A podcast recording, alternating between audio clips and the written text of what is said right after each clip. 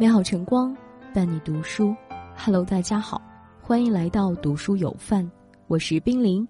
今天要跟大家一起分享的文章名字叫做《上海感染过千万，而接下来的另一场危机更让人担心》。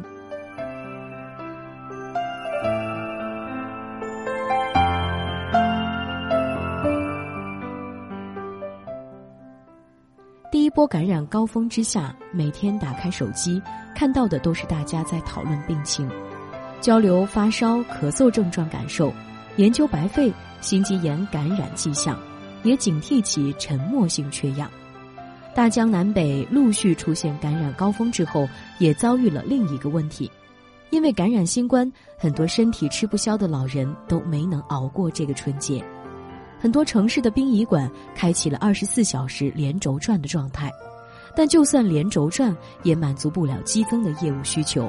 有的地方甚至号都排到了下个月。有网友分享了西安殡仪馆的现状：家里长辈去世后，火葬场灵车根本不够用，租用的救护车拉人；殡仪馆办事大厅里人山人海，排了五十多具遗体等待火化，连空余的冰柜都没有。对于此时去世的老人来说，有尊严的离去，甚至都成了一种奢望。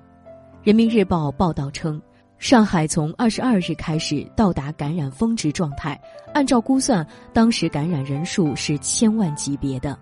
不过，相比城市里，还有更薄弱的环节，有些地方防疫画风截然不同。在我们囤抗原居家自测的时候，他们买不到，甚至没见过抗原。发热了，难受了，可能还在用一些土方子，生姜煮水治咳嗽，黄豆煮水治新冠。这些地方就是疫情冲击下的乡镇农村，这些防疫举措并不高明，但他们已经竭尽全力。新十条以来，我们的目光一直聚焦在大城市，关注着各个城市的达峰进度，但别忘了，新冠感染正在像海浪一样层层推进。是时候关注农村即将到来的感染高峰了，那里的情况恐怕比城市更加严峻。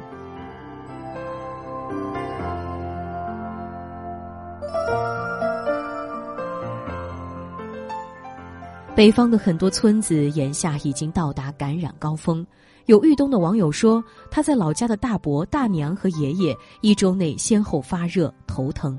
回去一看，村子基本是一家家的发烧，一户户的输液，大街上看不到人，门诊里挤满了人，因为发热的人太多了，卫生院好多科室都被临时改成了输液间。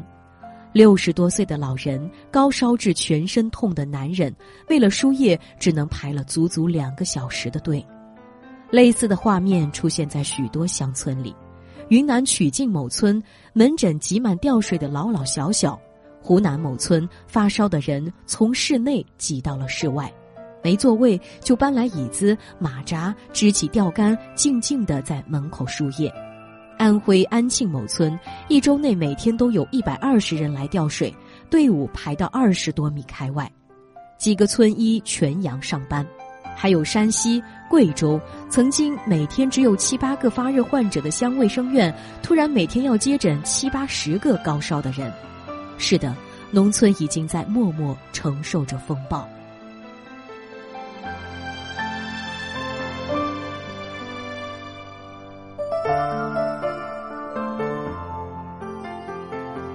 而风暴之下，农村比城市的情况更麻烦。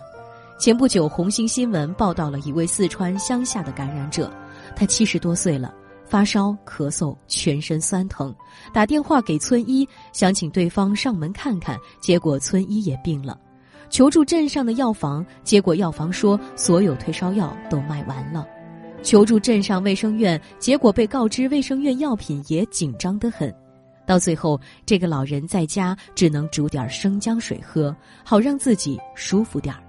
而他直到现在也不知道自己到底是不是阳了，因为乡下根本买不到抗原。这个老人的经历是疫情下诸多农村人的缩影。我们的村庄有太多留守老人、留守儿童，别说平时没有备药的习惯了，因为文化程度有限、信息闭塞，新政策发布了也不知道该囤什么药。可不少城里人还偏要抢小地方的药。之前网上就传出教程，教人怎么从异地小县城买药。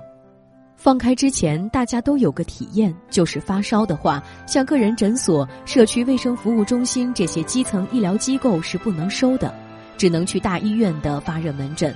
农村的医疗机构也是，不光不能收发热病人，连退烧、止咳、抗病毒、抗生素这四类药品都是管控的，所以绝大多数村医都没有备货。现在放开了。感染人数激增，结果就是几乎所有乡卫生院都缺药，联系药商进货备货，但是厂家一时也发不出来。贵州毕节一个乡镇医院院长就直言，现在基层医院就是拼库存，哪里存的药品多一点，哪里就能多扛一阵。有些地方弹尽粮绝了，只能教村民用金银花泡水，用白菜根煮水喝。所以。当你看到很多小地方的人信奉土方子，不要笑他们，他们未必就是愚昧，他们或许只是无奈。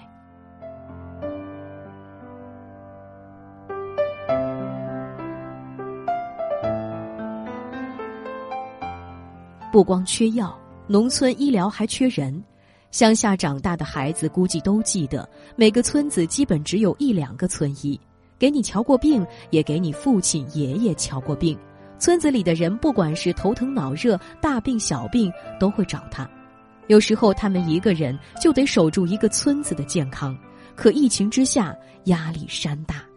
过去他们不能接诊新冠感染者，所以根本没有这方面的经验。比如贵州西部某地，一个村子二十多年全靠一位村医，除了体温计、听诊器、血压计，他什么设备都没有。放开之后，还是自己花了三千多买了台制氧机，才勉强能应付一些突发情况。规模稍微大些、医护稍微多些的乡镇卫生院也难。据卫健委的数据，到二零二零年末，中国乡村医生和卫生员共七十九点二万人，只占全国总卫生人员的百分之五点九。而这小小的一波医疗力量，却兜底着五亿农村人口的健康。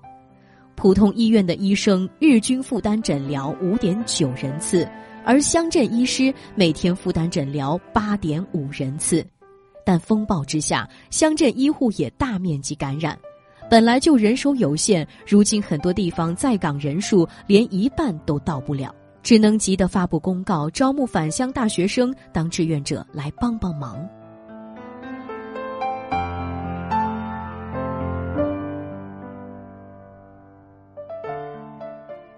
已经缺药缺人，可更大的难题是，真正的感染高峰还没到来。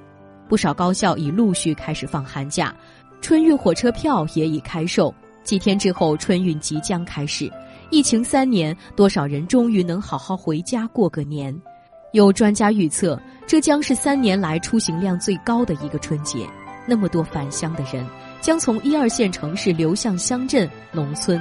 小地方的爆发性感染势必随着春运的到来形成一场高峰，可隐患是，农村的老龄化程度比城市高太多了。截至二零二零年底的数据，乡村六十岁以上老年人口达一点二一亿，而且年轻时习惯了干体力活的他们，恐怕比城市老人有着更普遍的基础病，新冠重症率也或许更高。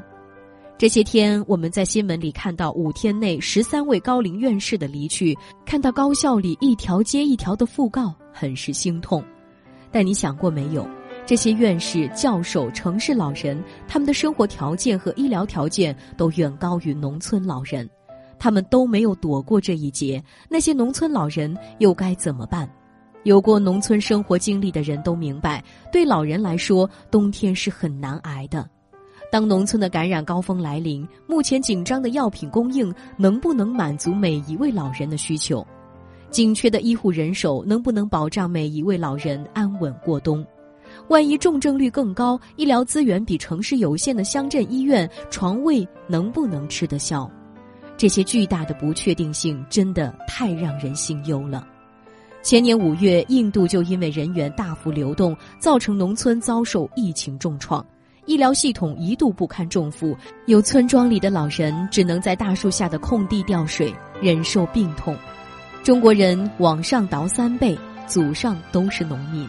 农村乡镇住着我们的父辈祖辈，住着我们那些上了年纪的亲人。城里的我们资源已经相对丰富，尚且都苦不堪言。我不敢想象，有多少农村老人再也听不到兔年的钟声。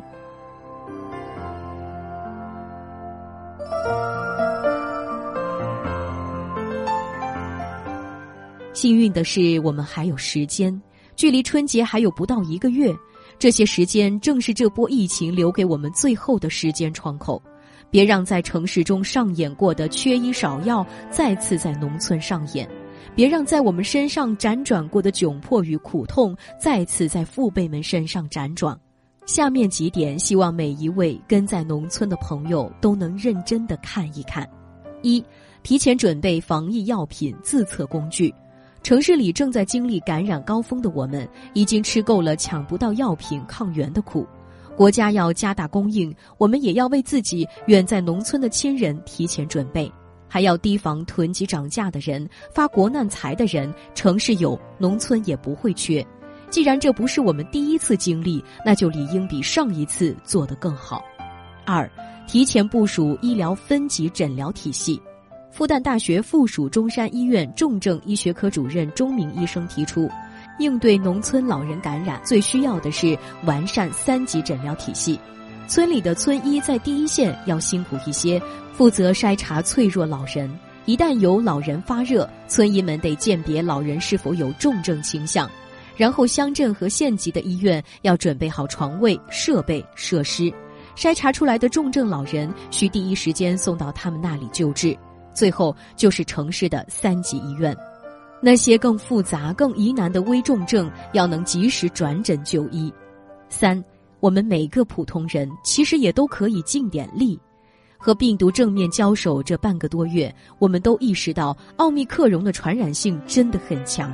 即便我们没有把病毒带回老家，老家也迟早会在无孔不入的传播下大面积感染开。所以，既然这个春节家乡敞开怀抱欢迎我们，那我们就不止身体回去，还要把药品、物资、医疗知识以及康复的经验都带回去。放假之前准备些能买到的药、口罩、抗原，带给老家不方便买到的亲人；有条件的还可以帮帮乡亲邻居。不要夸大病毒的危害，但也要提醒他们重视病毒的伤害。告诉他们用药知识、健康常识，让他们了解对应症状该吃什么药，该怎么自我检测。十二月二十六日，卫健委宣布将新型冠状病毒肺炎更名为新型冠状病毒感染。从今年一月八日起，对新冠感染实施乙类乙管。虽然政策的再度调整意味着三年的防疫终于走进尾声，可我们跟病毒最关键的一战尚未到来。农村感染这一战很硬、很难、很关键，但却在劫难逃。趁着还有时间，我们一定要提前行动。还是那句话，不要让城市里发生过的教训在农村又一次上演。